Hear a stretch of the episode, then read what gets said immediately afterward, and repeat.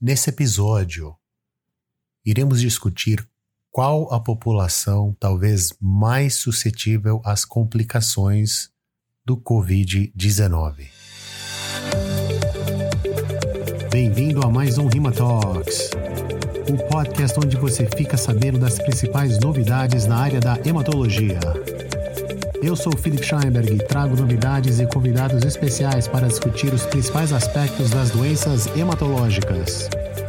Aqui você fica por dentro das atualizações mais relevantes nas doenças oncohematológicas como leucemias, linfomas, mieloma múltiplo e transplante de medula óssea, além das alterações gerais do hemograma como anemia e distúrbios de coagulação. Desde o início da pandemia, tem se falado em grupos de risco, ou seja, aqueles aonde, quando infectados, têm uma manifestação mais crítica, mais grave da doença, podendo levar à morte. Esses grupos foram identificados como sendo aqueles de mais idade, pacientes obesos e pacientes com comorbidades.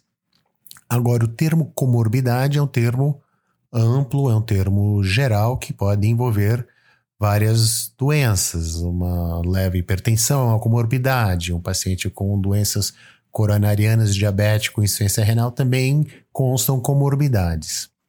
E tem pacientes, obviamente, que têm doenças oncológicas ou oncohematológicas.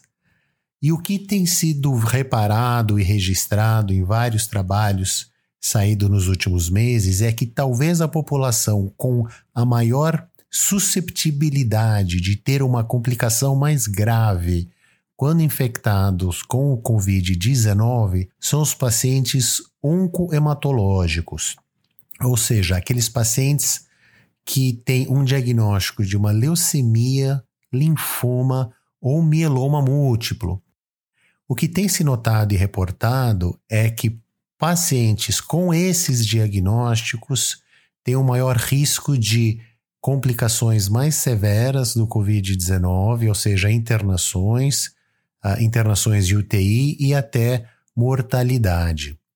Isso foi visto acima do que é visto, por exemplo, com outras comorbidades, inclusive em pacientes que têm tumores que não são hematológicos não têm um risco tão elevado. Agora, isso não é de todo surpreendente, uma vez que muitos dos tumores oncohematológicos eles afetam o sistema imune da pessoa, ou seja, o próprio sistema imunológico da pessoa está doente. Então, a capacidade do paciente pela doença de atacar ou se proteger de um vírus também fica limitado. Então não é de todo surpreendente que essa população mais imunossuprimida pelas doenças oncohematológicas fosse um grupo de maior risco. Além do mais, os tratamentos que são utilizados para tratar essas doenças oncohematológicas, elas também deprimem o sistema imune, uma vez que o problema está no sistema imune, ou seja, o sistema imune ou células do sistema imune estão doentes, então você tem que dar drogas que atacam essas células do sistema imune que estão doentes e que agrava ainda mais a imunossupressão. Então, isso tem sido notado como sendo importante no sentido de manifestações mais graves do Covid-19. E se notou também que pacientes de mais idade com doenças oncohematológicas têm um risco maior de ter complicação.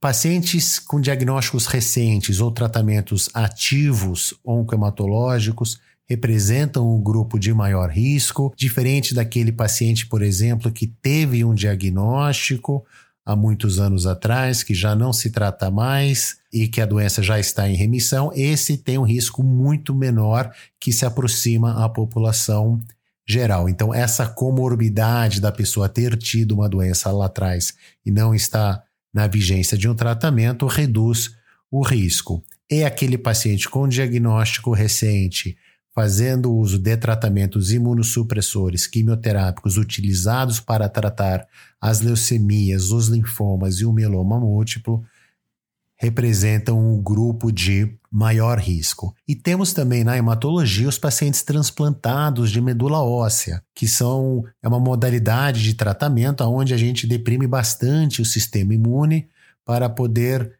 é, tratar algumas doenças oncohematológicas que não responderam bem aos tratamentos iniciais. Então, esse também representa uma população dentro da hematologia, ou seja, aqueles transplantados que também tem uma redução da sua imunidade, colocando e aumentando o risco aqui de complicações associados à infecção do Covid-19. Então, esse é uma observação que tem se confirmado em vários trabalhos retrospectivos e o paciente oncohematológico já é um paciente que já antes da pandemia já se cuidava, já tomava todos os cuidados para evitar aí contato com, com as pessoas. Então, não é uma novidade essa orientação para essa população oncomatológica que, durante a pandemia, mantivesse ou até redobrasse os cuidados associados aos contatos, por exemplo, uso de máscara e evitar aí